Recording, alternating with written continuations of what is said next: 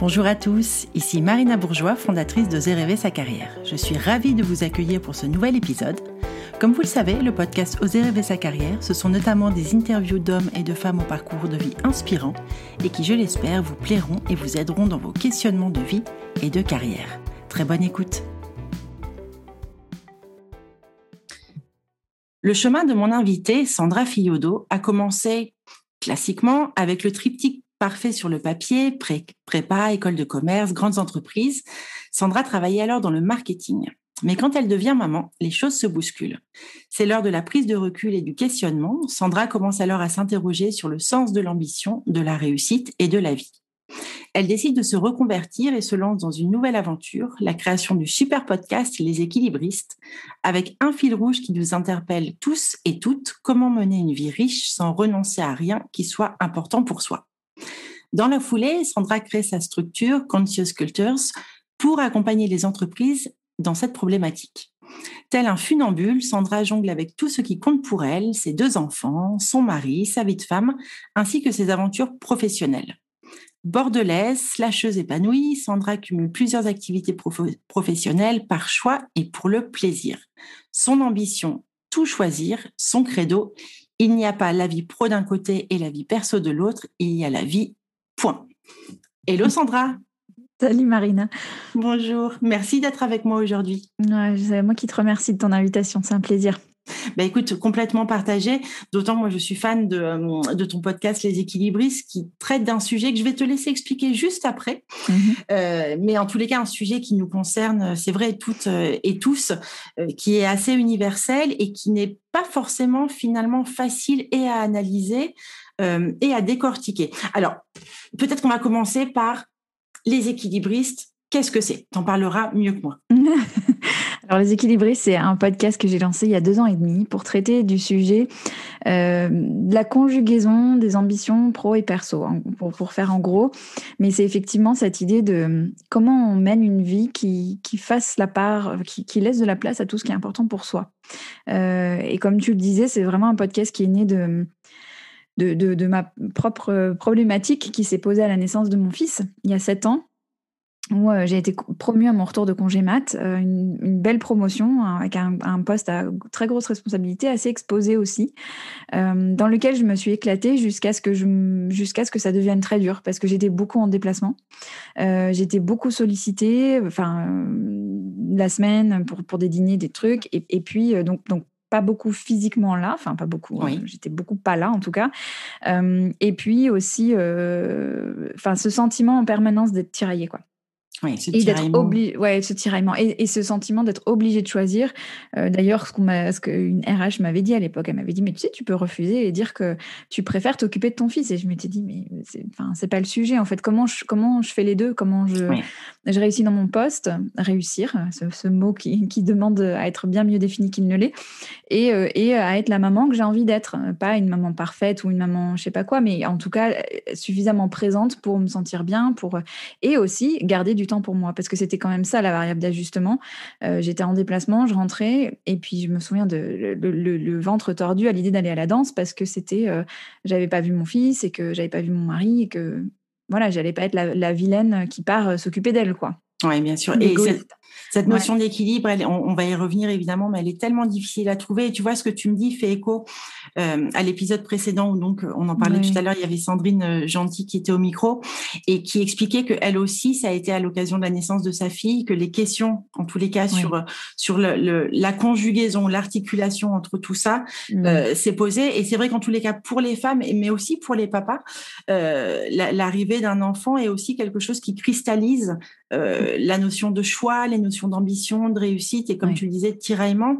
Et je, vois en, tous les cas en, accompagnement qu'il y a souvent un virage mm. euh, qui s'opère et, des choix à faire. Et moi, ce que j'aime dans ton, dans ton approche, c'est justement euh, que tu dis qu'on n'est pas forcément obligé de choisir et donc de renoncer, mm. euh, mais qu'on peut essayer de tendre euh, vers un, équilibre sans doute souvent imparfait, mais en tous les mm. cas quelque chose qui conjuguerait euh, toutes, les, toutes les ambitions. Ouais, c'est ça, c'est cette idée de, tu vois, euh, je, suis une, je suis une enquiquineuse avec les mots, mais euh, avec, tu vois, une histoire d'harmonie en fait. C'est un peu cette idée-là, plus que parce que euh, dans le, ce qui me vient dans le mot équilibre, c'est qu'on a une image qui vient en tête avec le mot équilibre, qui est une image de symétrie. Tu sais, on imagine une balance où il y aurait un poids équivalent de chaque côté, alors que alors que enfin, l'équilibre de vie, c'est pas ça. L'équilibre de vie, c'est des réajustements permanents. L'équilibre de vie, c'est une semaine où on est en déplacement et on est hyper content d'être en déplacement, de vivre sa vie pro, de, faire avancer des projets, d'être avec son équipe, machin. Et la semaine d'après, où bah, on peut faire du télétravail et beaucoup plus investir sa vie de famille, retourner au sport, revoir ses amis il n'y a rien d'équilibré là-dedans. Enfin, tu vois, mais au global, ça crée quelque chose où on se dit, bah, c'est chouette, j'ai tout nourri, en fait. J'ai nourri tout ce qui fait que je suis moi et tout ce qui compte pour moi. Euh, donc, c'est cette idée-là, en fait. C'est vraiment plein de métaphores, en fait. C'est cette idée de nourrir les, différents composants de son jardin, cette idée de, euh, voilà, d'être en harmonie. Euh, et, donc d'être bien, quoi. oui. J'aime bien cette idée du tout. En fait, tu sais, de, avec une vision, et arrête-moi si je me trompe, hein, Sandra, mais très holistique finalement de, de la vie. Et, tu, disais, euh, je le disais dans une interview, tu disais le, pro d'un côté et le perso de l'autre, ça n'existe que dans les boîtes à bento. Et ça m'a fait sourire quand j'ai lu ça. C'est très parlant, je trouve. Mais oui, parce qu'en fait, enfin, tu vois, je trouve que c'est un sujet qui est beaucoup plus complexe qu'il en a l'air, parce que euh, la période là qu'on vient de vivre et qu'on va certainement vivre encore un moment, euh, oui. l'auront pas trop. Ouais, hélas. Euh, mais cette période où bah, on travaille de chez soi, on en parlait en, off au début, mais où on peut plus voir nos, nos maisons parce qu'on y est tout le temps. Oui qui nécessite donc de mettre des barrières, euh, tu vois, de scinder les choses, d'arriver à se recréer des sas et des barrières, etc. Il y a cet élément-là, mais il y a aussi l'élément que, et sur lequel je travaille avec Conscious Cultures, mais cette idée que les entreprises jusque-là ont été, enfin la façon dont on travaille a été pensée pour un, travailleur idéal qui n'existe plus. Un travailleur idéal, c'était qui, qui a été théorisé, c'est cette personne qui est corps et âme dévoué à l'entreprise. Euh, mais et c'est un homme. Euh, et pourquoi il peut faire ça? Bah, Parce qu'il y a quelqu'un qui gère à la maison. Et, et, donc, il peut scinder les choses. Mais aujourd'hui, ça ne fonctionne plus. Et, moi, je suis toujours effarée. Enfin, je discute avec beaucoup de gens. J'ai plein de retours d'auditeurs et d'auditrices. Je suis effarée de voir euh, la détresse, en fait, que, que, ça peut créer, cette façon de, de manière très factice de. C'est même. C'est pas. C'est pas euh, enfin, il faut scinder. Je trouve qu'il faut scinder, tu vois, la, vie pro et la vie perso, c'est une chose, mais en tout cas, en tenir compte dans le pro. En tout cas, se dire que euh, après le travail, il y a autre chose. Il y a une autre vie qui, existe et qu'il faut arrêter de se dire que tout tourne autour du, enfin, qu'on organise sa vie autour du travail. Euh, plutôt que d'organiser sa vie avec différents composantes. C'est vraiment ça le, message et qui est qui est qui est c'est là où on peut parler de nuances et de, de, finesse parce que ça n'empêche pas les barrières ça n'empêche pas les limites pas du tout au contraire on en a besoin. Mais c'est de se dire euh, arrêtons de nous mettre des œillères et de nous dire que il n'existe rien en dehors du travail et parce qu'on rend les gens malheureux en fait.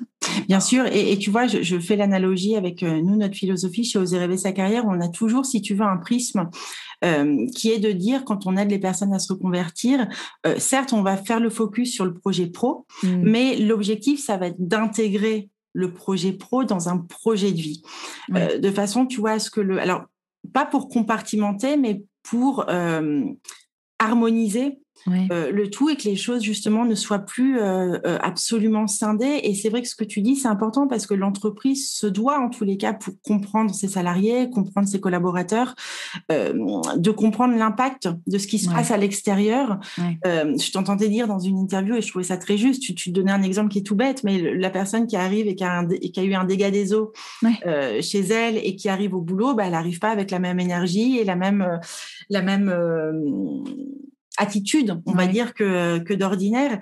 Et, et, du coup, j'avais une question par rapport à, ton entreprise Conscious, Conscious Cultures. Tu vois, je suis nulle en anglais, j'ai énormément de mal à le prononcer. euh, et est-ce que du coup, tu, tu ressens une réceptivité des entreprises sur ce sujet? En fait, je ressens qu'on est au début.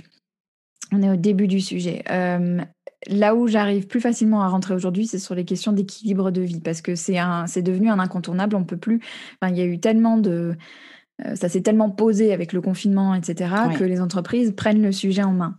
Euh, donc, je dirais qu'on est dans une, au tout début de euh, ce qui va arriver derrière. Mais ce qui va arriver derrière va arriver très vite parce que en fait, si on regarde un petit peu ce qui se passe dans les pays à travers le monde, moi j'ai grandi aux États-Unis, je suis très branchée sur la culture là-bas et la culture dans pas mal de pays anglo-saxons aussi où on est très, enfin, très en retard euh, dans, dans une courbe d'adoption euh, de nouvelles pratiques, en fait, euh, où les, notions de flexibilité, d'adaptabilité, elles sont évidentes. mais il y a plein de choses qui expliquent ça. Hein. C'est c'est très culturel. Euh, il y, a, y, a, des super livres à lire là-dessus sur euh, euh, la place du travail dans l'identité des Français, sur la manière dont on considère les enfants dans le paysage de la vie, enfin dans le paysage sociologique. Enfin, tout, tout, le monde vous le dira. Quand on est en France avec ses enfants, on dérange. Vous allez à l'étranger, ils sont les bienvenus. Les choses sont pensées pour eux. C'est vrai. Et du coup, ça, se voit, ça, se voit, au niveau de l'entreprise aussi, où en fait, c'est bah non, cache-moi cette famille que je ne saurais voir, ça m'intéresse pas, tes contraintes. Euh, voilà, tu es là pour faire un, boulot et le reste, je veux pas le savoir. Et en fait, ça, on est arrivé au bout de ça. Ça ne fonctionne plus. Ça ne fonctionne plus et c'est vrai pour les enfants, mais c'est vrai pour plein d'autres sujets. Euh, on va traiter du sujet des aidants à la rentrée. Euh, et alors la génération, j'ai lu tout à l'heure un truc sur la génération sandwich, notre génération, tu sais, qui est à la fois parents d'enfants plutôt jeunes et accompagnants de, ben de parents qui ont besoin d'aide. Là, c'est là c'est la recette au, désastre si les entreprises prennent pas en compte le fait que bah y a, autre chose en dehors de l'entreprise quoi.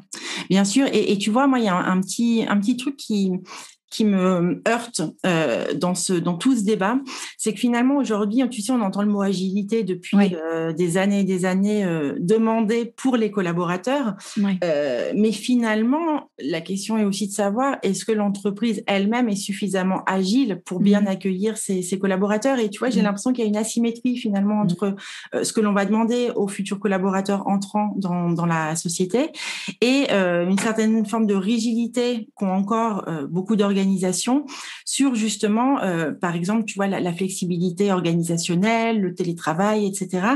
Et je trouve qu'en effet, il y a beaucoup de progrès à faire sur ce sur cet écart euh, entre ce qui est demandé et ce que l'on propose finalement la façon dont on fait vivre l'expérience du travail aux collaborateurs. Ouais, je suis tout à fait d'accord avec toi. Et, euh, et c'est marrant parce qu'il y a un terme que, qui, qui, est utilisé par rapport à ça, c'est la notion de symétrie des attentions, tu sais. On dit, bah, en fait, euh, ce qu'on attend de, des, des, collaborateurs, il faut qu'on se l'applique à nous-mêmes. Enfin, on se rend compte qu'il y a énormément de peur. Il y a un gros sujet autour de la confiance. Oui, bien sûr. Du management par les résultats. D'ailleurs, c'est même pas, tu vois, il y, a plein de, débats en ce moment entre les termes de management et de leadership. Je pense que le manager de demain, c'est un leader, c'est quelqu'un qui, qui construit les conditions de la confiance et qui, qui fait pousser des ailes à son équipe. Euh, c'est pas quelqu'un qui va contrôler, vérifier, etc. Et ça, euh, c'est encore euh, compliqué à instaurer. Il y a plein de façons de le faire, mais je pense que la, période est, formidable pour nous pousser à bout de modèles qui ne fonctionnent plus. J'ai l'impression que vraiment, ça a révélé tout ce qui ne marchait plus, et notamment ce management par la, bah, la, présence ne fonctionne plus. Oui, ça, le, le, euh, présentiel pour le présentiel, tu vois, c'est un des leitmotivs des, personnes qui viennent à nous pour se reconvertir, effectivement, qui quasiment toutes, hein, à l'unanimité, euh, disent ça, je n'en peux plus, ça n'a plus de sens, en fait ça n'a plus de sens. Mais c'est ça, en fait, c'est en fait fondamentalement, ça n'a plus de sens. Ça n'a plus de sens parce que quand tu, enfin, quand y penses, on, a affaire à des adultes, quoi. On a affaire à des adultes qui ont à cœur de mener leur mission à bien, de faire du bon boulot. À part 5%, mais on, ne peut pas manager pour les 5% qui qui qui ont pas envie. Euh, or, c'est un peu ce qu'on fait. Et donc, euh, ouais, c'est juste de dire, enfin, en fait, on a des adultes qui sont là et qui, si, on les a embauchés, c'est à qu'a priori ils ont des compétences et qui savent faire. Donc, faisons leur confiance. Euh, faisons leur confiance pour faire pour bah, pour remplir le, la mission quoi le, le, contrat et puis après la façon dont s'ils se connectent le matin le soir après il y a évidemment c'est pas si simple il y a des enjeux de, de de, de, faire se rencontrer les équipes, de culture d'entreprise, etc. Bien sûr. Mais, en fait, c'est pas si simple, mais c'est pas non plus si compliqué. En fait, tu vois, on a tendance à se dire, oh là là, mon Dieu, quelle révolution. Mais en fait, ça passe par des d'assez petits changements euh, qui, mis bout à bout, euh, créent un peu une, quelque chose de, plus fondamentalement changeant, quoi. Ouais, ouais, bien sûr. Et puis tu vois, je, je, te parlais de leitmotiv des personnes qui se reconvertissent. Nous, ce que l'on voit, c'est que la notion de flexibilité organisationnelle. Alors ça, je t'assure, Sandra, tous nos accompagnés euh, mettent ce critère-là en numéro un pour leur carrière d'après. Et du coup, c'est le manque de flexibilité bien souvent qui les a poussés à, à amorcer un changement de, de voix. Et, et, tu vois, cette question-là, moi, je me dis aujourd'hui, il faut vraiment, en effet, s'en emparer, euh, faire avancer les choses. Et, et j'espère qu'en tous les cas, tu sais, dans certaines entreprises qui perdent, hélas, des, des collaborateurs et des talents, de par ça, auront cette, cette réaction en chaîne qui consiste à se dire, bon, bah, pour ne pas perdre nos talents, euh, mettons peut-être un petit peu plus de, de souplesse euh, dans la façon de travailler. Mais j'imagine que tout ça, c'est aussi une refonte aussi de culture euh, et de place du travail. Tout à fait. C'est très, très culturel et c'est marrant parce que tu, tu, vois, moi, je suis une marketeuse de formation et de métier et tout. Et moi, je vois vraiment ça comme un, comme un gros sujet de marketing. Euh, mais le vrai marketing, hein, le marketing qui s'intéresse à, pas de la com à, à deux, à deux balles qui veut pousser les gens à acheter des choses qu'ils veulent pas. Euh, le vrai marketing, c'est-à-dire de s'intéresser à bah, c'est quoi la demande et comment je crée une offre qui y réponde. Et la demande, elle est claire, elle est ce que tu décris là, euh, elle est euh, ce qu'on voit dans tous les sondages depuis, depuis déjà quelques années, mais que la pandémie a fait que exploser en pleine figure. C'est que bah, 92% des salariés français veulent de, de la flexibilité. Donc, qu'est-ce qu'on met dans le mot flexibilité? Comment C'est énorme. Enfin, voilà, après, la question, c'est qu'est-ce qu'on met dedans Comment est-ce qu'on l'accorde Etc. Euh, c'est pas un changement qui se fait de manière simple, mais comme tu dis, c'est très, il y a vraiment un sujet de culture autour de ça. Euh, mais je, je, pense que les entreprises qui prennent pas le train en marche vont avoir beaucoup de mal à, à garder euh, les, les, les, personnes qui seraient ce qu'on appelle des talents. c'est vraiment devenu un un argument d'attractivité énorme. Et même, et même au-delà de l'attractivité, c'est même devenu un... Euh, tu sais, ça doit faire partie du package de base, quoi. Parce que euh, je pense, enfin, moi, je fais partie d'une génération qui s'est accommodée des choses, euh, mais je sais que les gens qui ont 5-10 ans de moins que, que moi, c'est pas le cas. il y a des choses qui attendent comme étant, enfin, c'est un peu des prérequis. Des prérequis, oui, ouais. tout à fait. Donc, et c'est le cas. Et donc, la question, c'est comment est-ce qu'on leur euh, comment est-ce qu'on leur offre ça? Mais ce qui est super, c'est que déjà, c'est qu'il y a trois ans, moi, quand je parlais de ces sujets-là, on me regardait avec des gros yeux en me disant, mais enfin, depuis quand euh, les salariés décident de quoi que ce soit euh, Qu'est-ce que c'est que cette histoire? Et aujourd'hui, il y, a un sujet. Donc, on va y aller non, mais, mais ouais, il y a un gros sujet. et tu vois, moi, ça me fait penser, enfin, moi, je me dis que ces sujets-là sont connexes, tu sais, tout, tout, ce qui se passe aussi du côté de, bah, finalement, de, de la révolution. Alors c'est un grand mot, mais euh, des femmes actuellement et du positionnement que les femmes reprennent. Moi, je vois vraiment une association. Euh, tu, as interviewé, euh, tu sais, Céline Alix, mmh. et, et c'est vrai que dans son livre, elle en parle très bien de cette volonté aussi de, de gagner en souplesse, non pas pour travailler moins, mais pour travailler différemment. Et, et mmh. c'est aussi ça un combat, un combat qu'ont porté beaucoup de, de femmes, et, et ça c'est génial, qui continue. Et tu vois, j'associe ça à ça et le corollaire nous qu'on voit euh, à, à, à, tous ces, à, ce phénomène, c'est aussi en matière de reconversion. C'est du coup euh, beaucoup de reconvertis optent pour l'entrepreneuriat après une mmh. première de, carrière de salarié. Toi, c'est ce que tu as, ce que c'est ce que tu as fait. on va en parler juste après. Euh, et tu vois, beaucoup se disent, bah, je vais aller vers l'entrepreneuriat sans forcément d'ailleurs avoir d'idées ou de projets précis au départ, mais en se disant, en gros, je, je, je schématise bien sûr, mais euh, je vais vers l'entrepreneuriat où je me mets à mon compte ou vers le freelancing pour euh, gagner en souplesse. Tu vois, et en fait, c'est presque la modalité de travail qui l'emporte sur le cœur de métier. Je suis d'accord. Ouais, ouais. Je vois beaucoup ça aussi. Et euh, ça m'alerte un petit peu aussi parce que, tu vois, j'ai je, souvent des discussions aussi. Euh, en fait, je pense que aller vers l'entrepreneuriat pour la flexibilité, je sais pas si c'est, enfin, sans jugement et tout, hein, mais, mais c'est des, je me dis, il y a un risque aussi là-dedans parce que au début, on a beau être flexible, on est aussi euh, très peu flexible parce qu'il faut bien rentrer de l'argent à la fin du mois et il y a une pression qui n'est pas la même que quand on est salarié. Il faut être sacrément euh, pris au trip par son projet euh, pour, supporter, enfin, tu es bien placé pour le savoir, pour oh supporter complètement. Les, montagnes russes émotionnelles, euh, euh, la pression qu'on peut se mettre, etc., le stress que ça engendre. Donc, je pense que la, flexibilité de l'entrepreneuriat, c'est un bonus, mais ça doit pas être le motif pour se tourner vers l'entrepreneuriat. Enfin, Je te rejoins complètement sur le sur le sujet en effet de mettre euh, plus le fond, enfin de donner plus d'importance au, fond et à l'idée, au projet que qu'à la forme, la modalité d'exercice du travail. Et alors du coup, euh, je lisais Sandra dans une interview que tu, quand tu, toi tu t'es reconverti, euh, il t'avait fallu déconstruire un certain nombre d'idées mm-hmm. reçues et notamment le fait, je, je soulignais une petite phrase qui est on ne peut pas bien vivre en étant à son compte. Oui. Par exemple. Donc comment tu as toi tu as euh, travailler toutes ces, peut-être ces héritages, je sais pas, familiaux, culturels, euh, sociaux, peu importe. Mmh. Euh, comment tu as réussi à, t'affranchir un peu de tout ça?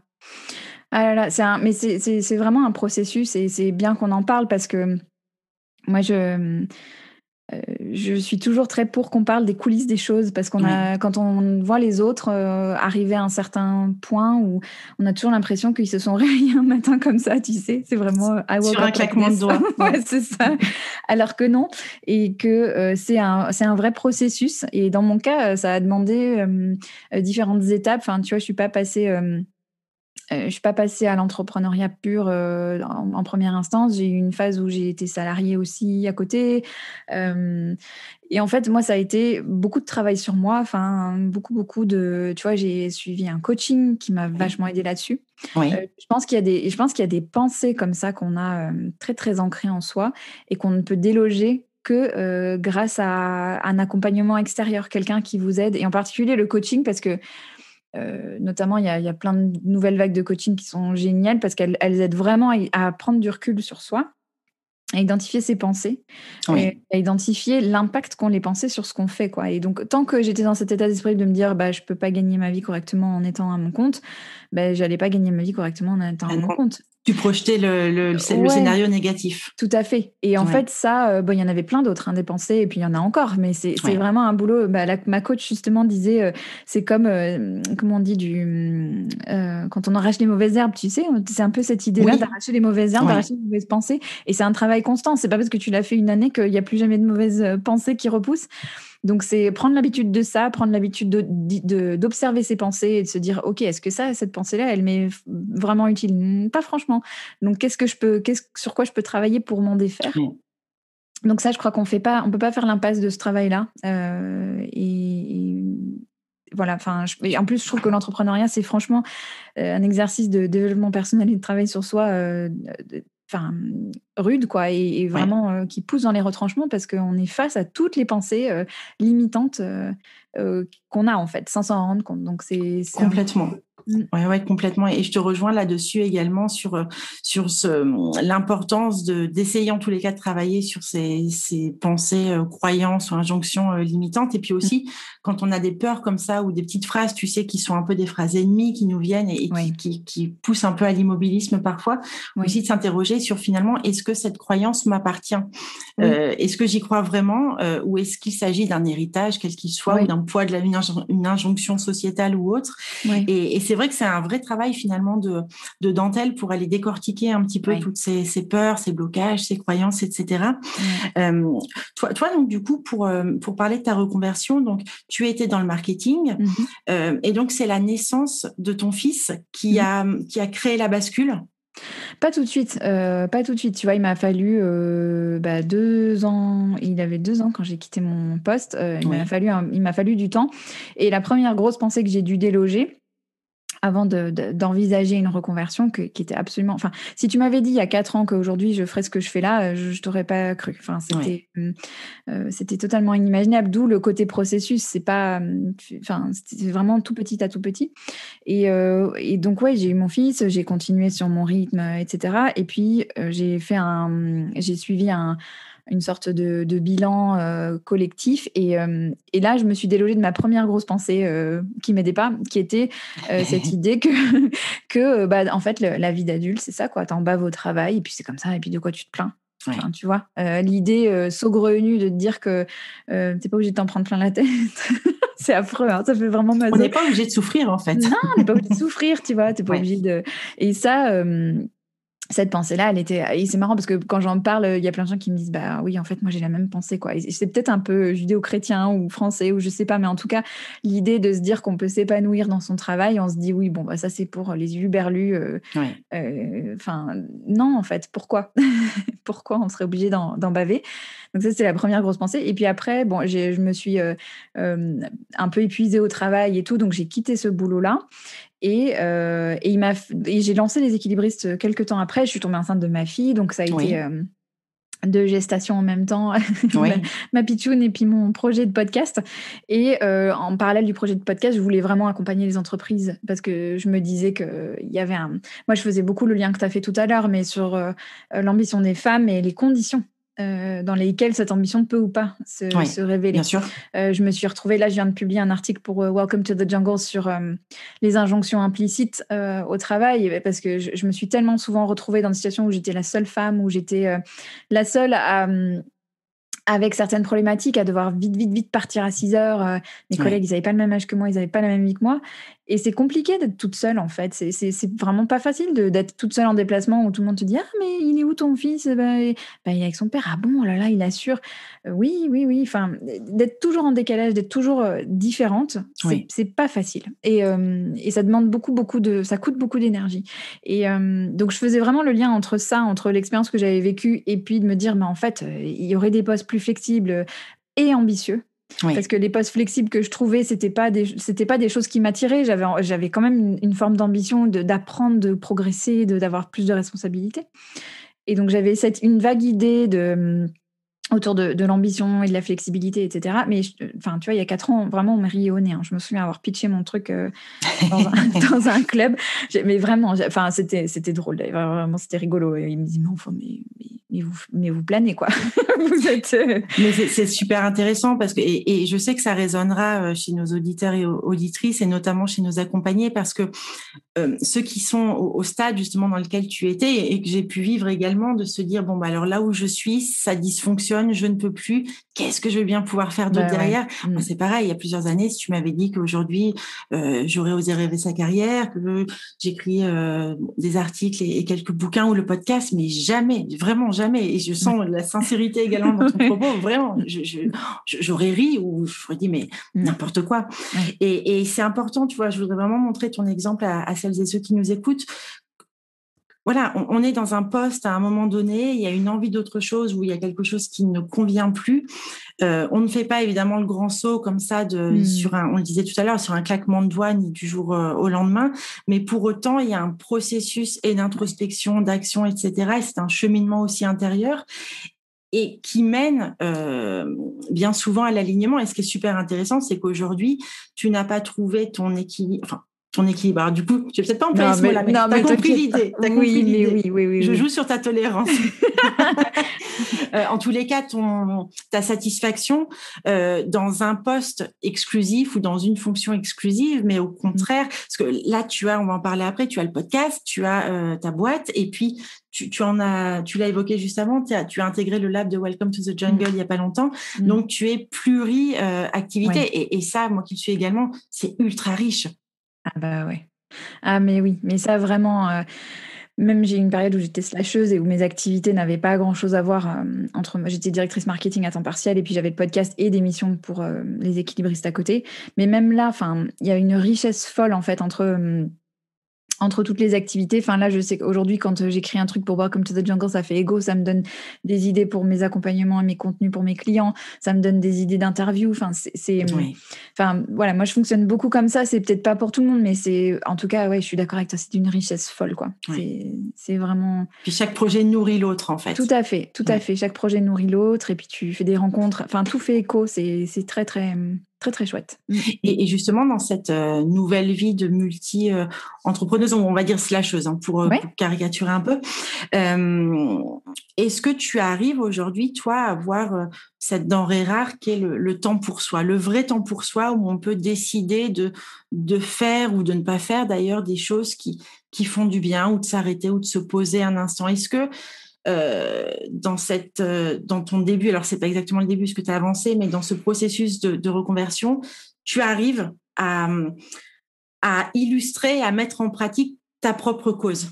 Oui, oui, oui, oui, oui. Et, et j'ai envie de te dire, il y a des semaines où je te dirais pas du tout, et puis il y a des semaines où je te dirais oui. Mais, mais donc c'est oui parce que au final, ben, enfin, c'est vrai que le fait d'être à son compte, mine de rien, tu, tu, tu as cette souplesse là de de pouvoir décider vraiment quand tu travailles. Donc, si j'ai besoin de faire quelque chose dans la journée pour mes enfants, pour moi, c'est tout à fait c'est possible, euh, sans se justifier à qui que ce soit, et ça c'est précieux.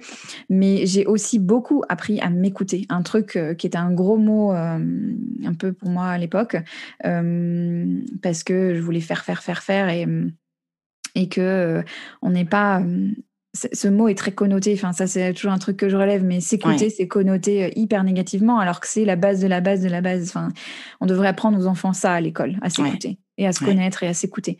Et, et, donc maintenant, je sais que quand euh, quand il y a des périodes où c'est où c'est trop, tu vois, où c'est, eh ben je, je, sais designer, je sais euh, intégrer euh, dans la suite ben, des temps off, des temps de repos, même dans des journées hyper chargées quand je sens que je fatigue. Ben je, je... on parlait de méditation tout à l'heure, mais je j'ai aucun problème à, à, me faire une pause de méditation ou une sieste ou, ou aller faire une balade. Mais tout ça, ça passe par l'écoute de soi et, l'autorisation. Et l'autorisation aussi. Ouais. ouais, ouais, ouais. Et mais en fait, en fait, enfin une fois, je trouve qu'une fois que tu goûtes à ça, ça paraît d'une évidence folle parce qu'on n'est pas des machines. Donc, euh, donc euh, si on n'est pas, enfin si on peut pas écouter, si on n'apprend pas à s'écouter, euh, bah ça marche pas en fait. Euh, et tu vois, c'est vraiment cette notion de ça, c'était quelque chose que enfin, quelque chose qui me tient à cœur, mais tu vois, le, temps pour soi, souvent on le présente comme la récompense. Mais c'est pas la récompense, c'est le carburant. C'est vraiment le, le... et le temps pour soi, c'est pas euh, euh, une journée par spa au spa par semaine. Le temps pour soi, c'est c'est ça, c'est 20 minutes de méditation, c'est une balade le matin euh, à la fraîche pour pour se, se recentrer, c'est un coup de fil. Enfin, ça peut être mille petites choses. Bien sûr. Mais, mais tu as raison, c'est enfin, absolument précieux et c'est ce qui permet de, de tenir. Et il y a j'ai eu, là, j'ai eu des mois très chargés et je, je, sais que je tenais aussi, enfin, en me disant, bah, je sais que telle date, je vais faire tel truc, euh, ou la semaine prochaine, je, je, bloque mon cours de yoga. Mais ça, ça passe vraiment par euh, beaucoup, enfin, c'est mon obsession, ça met l'intentionnalité. Vraiment de se dire, c'est hyper important, c'est le truc que je grave dans le marbre et, et j'organise le reste autour, versus euh, il y aura versus je m'accorde les miettes quoi. ouais. Et oui, tu viens d'employer un mot euh, qui aussi pour moi est, au cœur de tout ça, c'est le, terme organisé parce que mmh. finalement, on, a beau dire, mais dans, dans ces rythmes un peu effrénés qu'on a avec euh, la course mmh. au temps permanente, euh, là, c'est vrai que si on n'organise pas finalement le temps pour soi, alors sans le figer pour autant, sans mmh. dire voilà tel jour je prends telle pause, etc.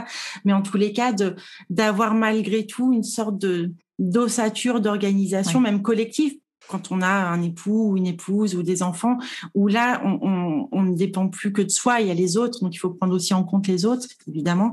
Euh, et du coup, l'organisation est aussi quelque chose d'important. De, Est-ce que toi, l'organisation, c'est quelque chose qui, qui est euh, un de tes gros sujets euh, dans la vie?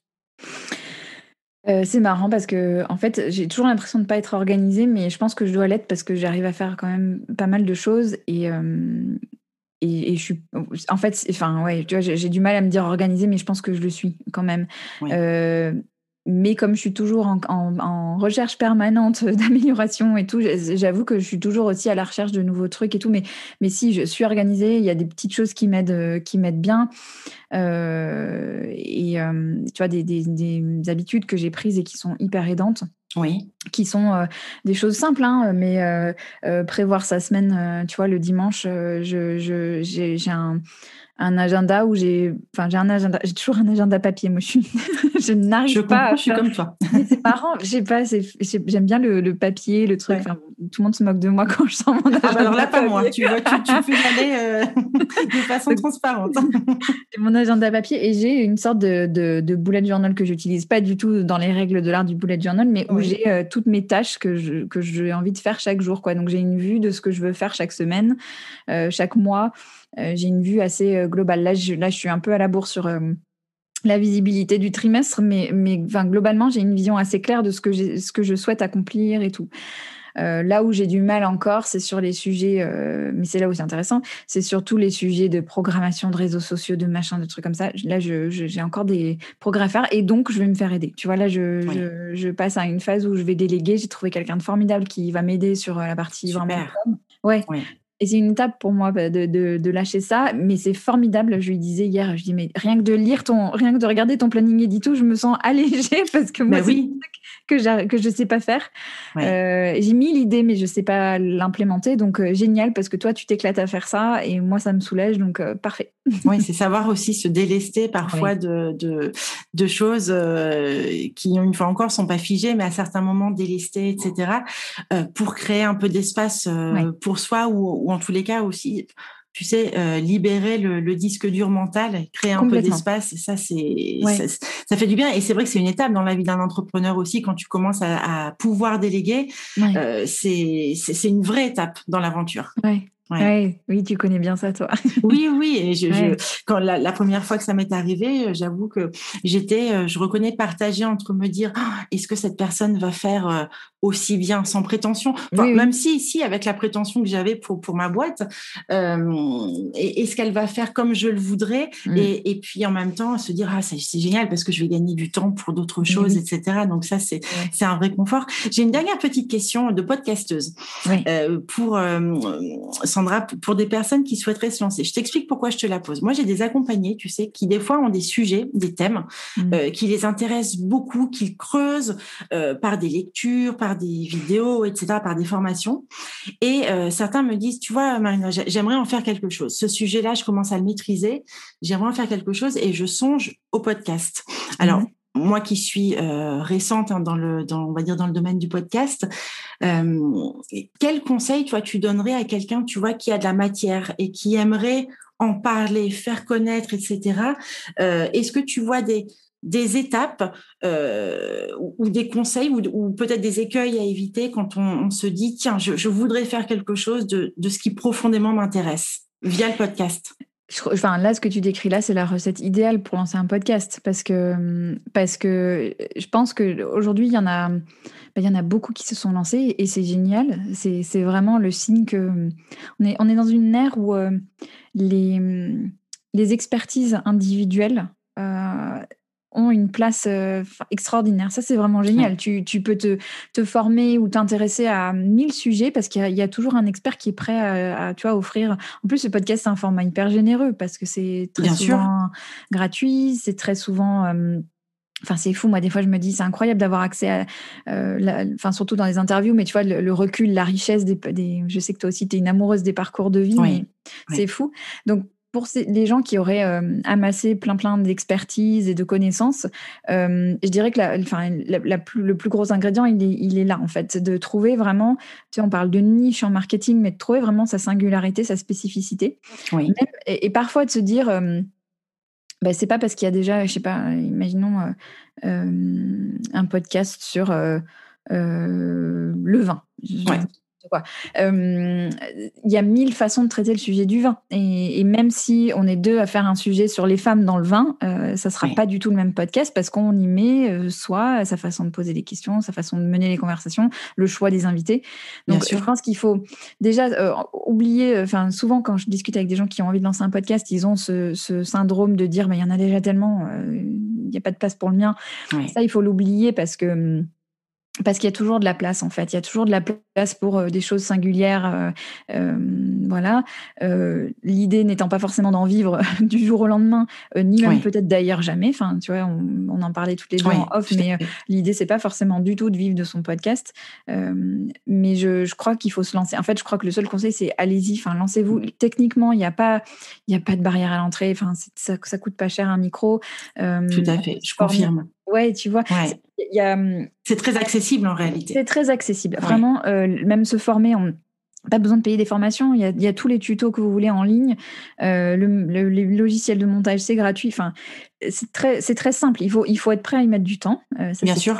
Ouais. Mais en soi, c'est très simple. Et, et, donc, je dirais, enfin, il faut y aller. Oublier aussi.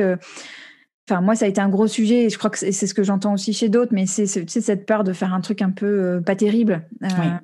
Et, à chaque fois qu'on se lance dans un projet créatif. Hein. mais ça, c'est aussi un truc qu'il faut apprendre à dépasser en se disant, bah, de toute façon, enfin, c'est comme quand on fait un gâteau à je sais pas quoi la première fois, c'est jamais, c'est jamais Jojo, et on s'améliore on n'attend pas d'un enfant qui s'y lève et qui sache marcher euh, du premier coup. Donc, appliquons-nous cette, euh, cette, même euh, bienveillance. Et, et, en fait, juste y aller avec de la générosité et de l'envie de partager. Quoi. Je, je pense que ça, c'est le meilleur guide. oui, les bons ingrédients. Ouais, pour que ça résonne chez les autres. Après, il y a un truc, si, qu'il faut, qu'il faut, qu'il faut essayer de faire, mais c'est, essayer de faire connaître son projet, parce que c'est vrai qu'il y en a beaucoup. Et donc, c'est toujours pas mal d'essayer de trouver euh, des médias pour faire le relais, etc., euh, etc. Ce que j'ai pas du tout fait moi. Hein. Je suis vraiment la marketeuse cordonnier mal chaussé.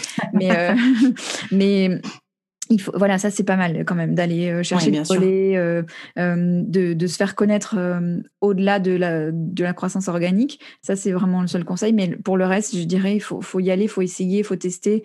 Il n'y a, a, pas grand-chose à perdre en fait. C'est tu le dis très bien, il n'y a pas grand-chose à perdre, complètement. Et j'en profite pour glisser euh, moi un, petit ouvrage qui m'a qui m'a bien servi euh, au moment où justement je me suis décidée à, lancer le podcast euh, de de Pénélope Boeuf, ah. pardon. Tu sais, c'est le, podcast pour les nuls. Je, crois qu'il est intitulé comme ça. Sorti. Il a l'air super ce bouquin. Il est super. Sincèrement, alors moi qui suis nulle, mais nulle dans tout ce qui est informatique, technique, etc. Il m'a donné beaucoup de clés mm-hmm. et, de façon très simple. Donc voilà, je le glisse pour les personnes qui nous écoutent et puis qui auraient comme ça des, des, des velléités ou une appétence pour, euh, pour créer leur podcast.